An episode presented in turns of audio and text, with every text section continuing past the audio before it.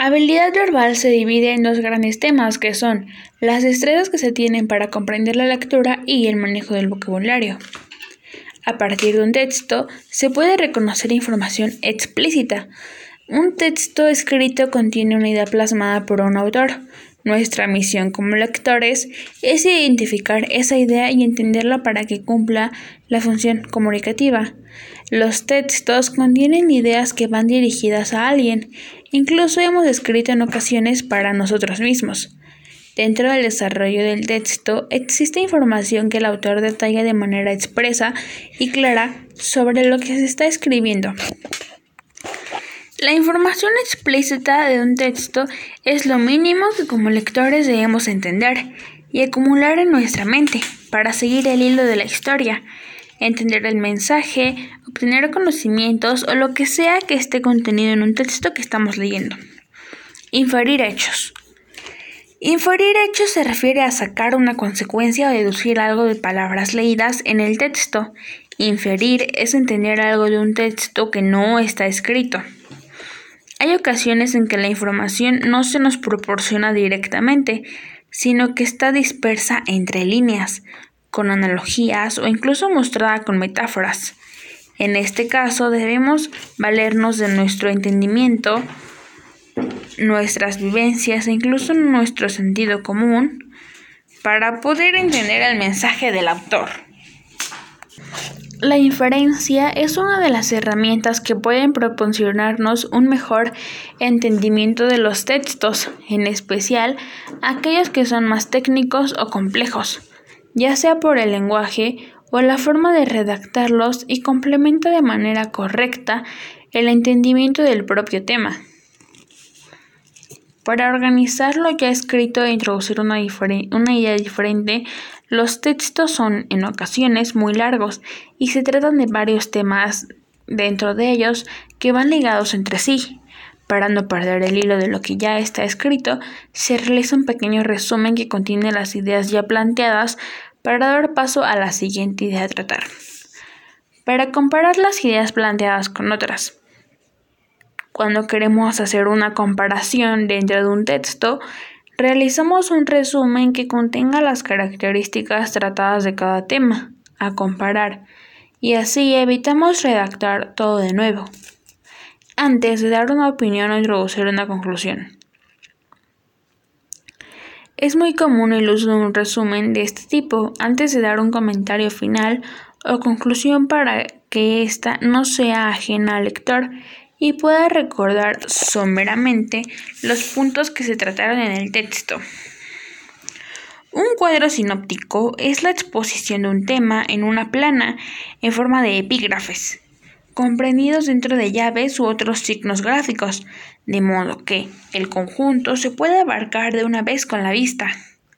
Es una forma de expresar y organizar ideas, conceptos o textos de forma visual, mostrando la estructura básica de la información. Identificar la conclusión.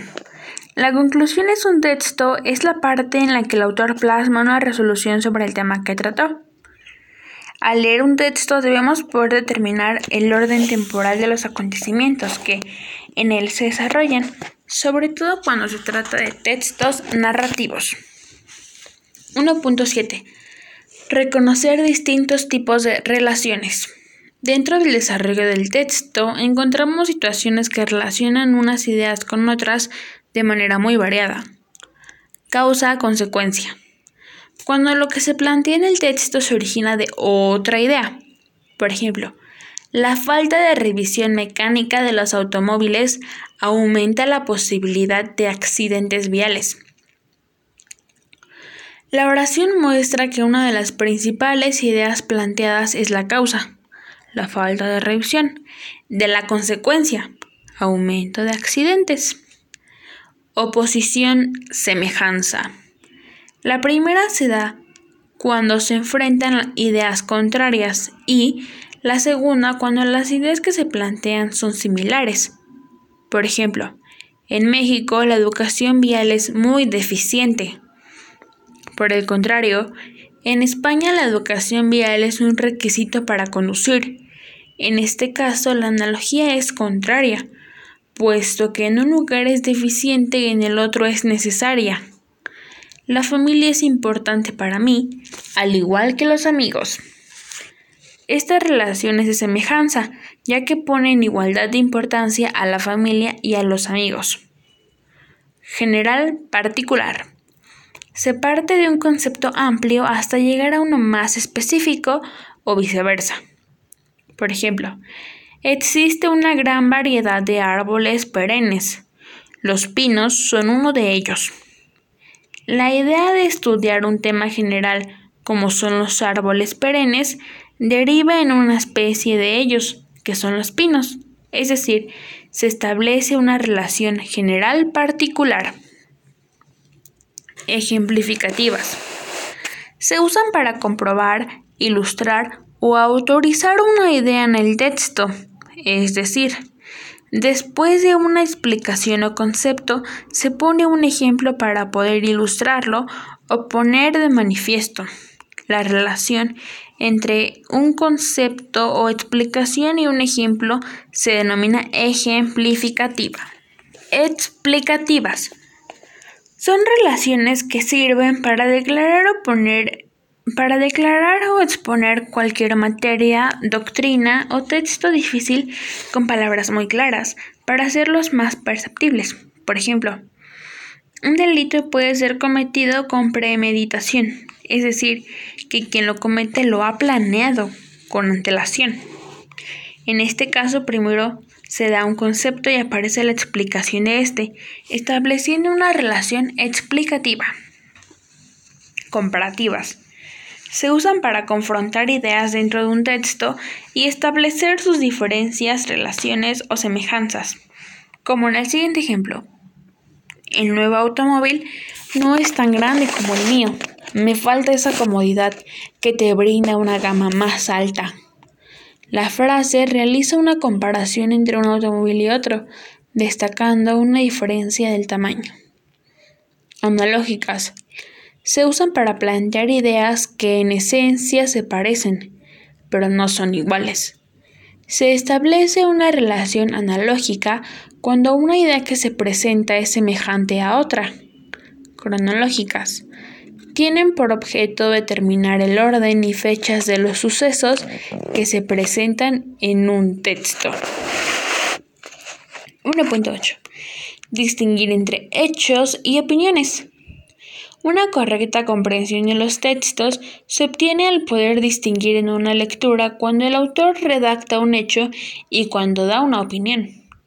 Los hechos son cosas que suceden que son comprobables. Las opiniones son el dictamen o juicio que el autor expresa sobre los hechos. La objetividad consiste en expresar hechos sin ánimo de tomar parte o mostrar algún tipo de dictamen o tendencia, es decir, solo se muestra el hecho en sí. Cuando hablamos de subjetividad es cuando mostramos lo que nos parece algo, damos nuestra opinión e incluso valoramos el contenido de un hecho. Ejemplos entre hechos y opiniones.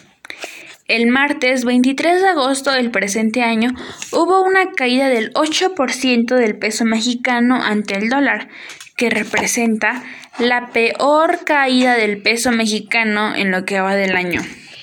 Es un hecho, ya que es objetivo, claro y breve. Otro ejemplo. El día de ayer, 23 de agosto, se vio reflejado el caos y la mala administración económica de este gobierno. El peso cayó frente al dólar un 8%.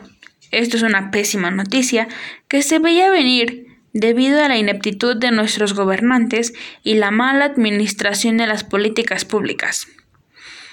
Eso obviamente es una opinión, ya que incluye ideas como mala administración, pésima noticia, ineptitud de nuestros gobernantes y mala administración de las políticas públicas.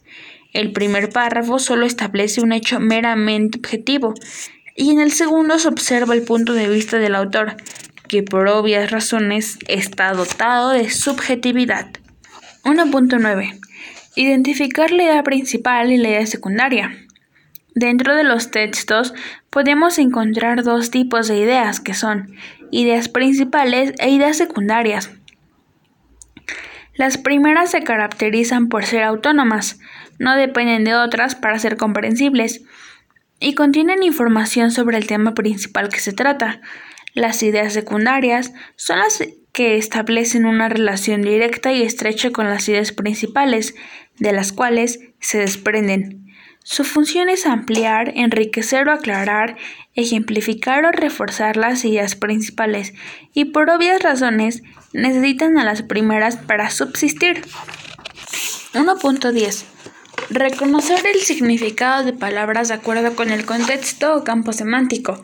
El campo semántico es el conjunto de unidades léxicas, o sea, palabras, de una lengua que comprende términos ligados entre sí, por referirse a un mismo orden de realidades o ideas. Es decir, el campo semántico es el conjunto de palabras que, hiladas entre sí, tienen un sentido determinado. Es de lo que se trata un texto. El contexto y el campo semántico son utilizados como sinónimos, pues se refieren a la misma acción. Manejo de vocabulario. Establecer analogías entre palabras. Una analogía es una relación de semejanza entre dos cosas distintas. La importancia de las analogías es la relación que guardan las palabras entre sí. Una manera de poder saber qué relación guarda una palabra con otra y así encontrar una analogía es realizar una oración con las palabras que nos encontremos y de esta forma sabremos identificar el tipo de analogía que se forma y el que buscamos, claro. Para distinguir una analogía se divide entre seis, con opuestos. Este tipo de analogías establecen una relación opuesta entre las palabras, es decir, la frase que se formaría es que una palabra es contraria a otra. Por ejemplo, gordo es a delgado como fuerte es a débil. Observamos que son dos pares de palabras diferentes. Sin embargo, en los dos casos, la relación que guardan entre sí es la misma.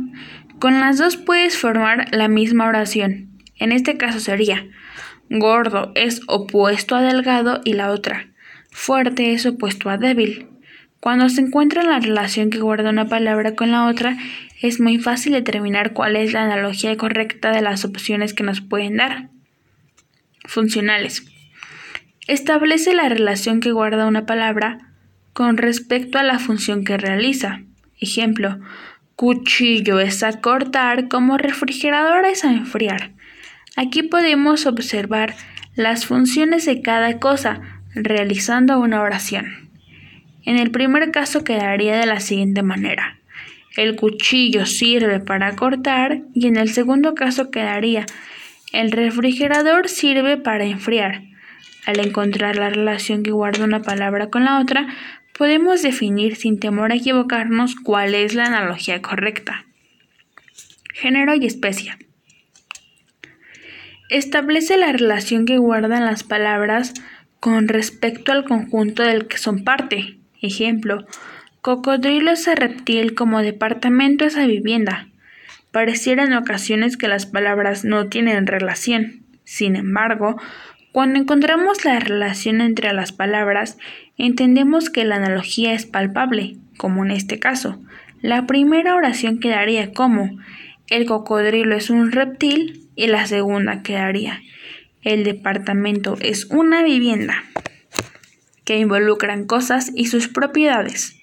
Tal y como su nombre lo dice, se refiere a las palabras que enuncian propiedades de otras palabras.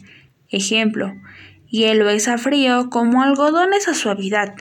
En este caso es exactamente igual que los anteriores, pero hablamos de propiedades físicas y la primera opción quedaría como la sensación al tocar el hielo es frío y la segunda quedaría la sensación de tocar algodón es suavidad. De causa y efecto. Denotan la relación existente entre palabras que causan determinado efecto. Ejemplo, buscar es a encontrar como perseguir a capturar. La primera de las oraciones quedaría como la consecuencia de buscar es encontrar y la segunda quedaría la consecuencia de perseguir es capturar.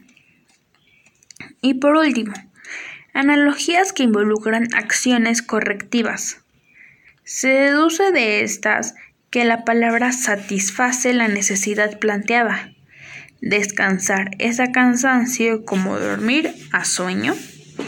En este caso podemos observar que las oraciones contienen las palabras, podríamos realizarlas en diferente orden y no cambiaría la analogía. La primera quedaría como si estás cansado descansas y la segunda si tienes sueño duermes. 2.2 Es común la utilización de antónimos, que son palabras que expresan ideas opuestas o contrarias, y pueden ser tres tipos de antónimos. Antónimos propiamente dichos. Este tipo de antónimos se caracterizan por ser conceptos contrarios, pero la afirmación de uno no se supone la negación del otro. Incluso se pueden establecer estados intermedios. Por ejemplo, nosotros diríamos que el antónimo de frío es caliente, sin embargo, algo que está helado no está frío, o algo que está tibio no está caliente ni frío. Es decir, que hay puntos intermedios que son antónimos entre sí. Así tenemos que la relación aparecería de la siguiente manera. Helado es a frío, templado es a caliente o el antónimo de helado es frío, el antónimo de templado es caliente y cualquiera de ellos funciona como un antónimo de los demás. Antónimos complementarios. En este caso, se establece una relación de exclusión entre un concepto y otro. Son los antónimos que comúnmente estudiamos, conceptos contrarios. Ejemplo, femenino contrario a masculino. La pertenencia a un género excluye la pertenencia al otro. Antónimos recíprocos. Este tipo de antónimo establece una relación contraria entre conceptos y la existencia de uno necesariamente exige la existencia del otro. Si tenemos palabras antónimas como comprar, vender, Podemos observar que en esa relación, si alguien está comprando, es porque alguien está vendiendo. Es decir, para que uno exista, el otro debe existir también. Sinónimos. Los sinónimos son palabras que tienen un mismo o similar valor semántico y son utilizadas comúnmente en los textos con el afán de no hacer una repetición excesiva de palabras en un párrafo o texto, y algunos ejemplos son sinónimo conceptual. En este caso todas las palabras evocan un mismo significado, se toman como sinónimos totales, ya que pueden cambiar en todos los contextos y tienen casi idéntico valor semántico. Ejemplo, alegría, placer, gozo, satisfacción. Sinónimo contextual. Son aquellos que aun cuando no son sinónimos en todos los contextos, lo pueden ser en algunos. Por ejemplo, hago, construyo, edificio, etc. Una casa. Sinónimo de connotación son frases con significado propio o específico que, además, conllevan otro tipo apelativo. Ejemplo, eres el mejor o el número uno. Sinónimo referencial. Las palabras se asocian con el mismo referente en un momento determinado, aunque realmente no sean asociados con sinónimos, más que en esos casos concretos. Ejemplo, el amigo de todos los niños. Guión, Chabelo. El benemérito de las Américas. Benito Juárez.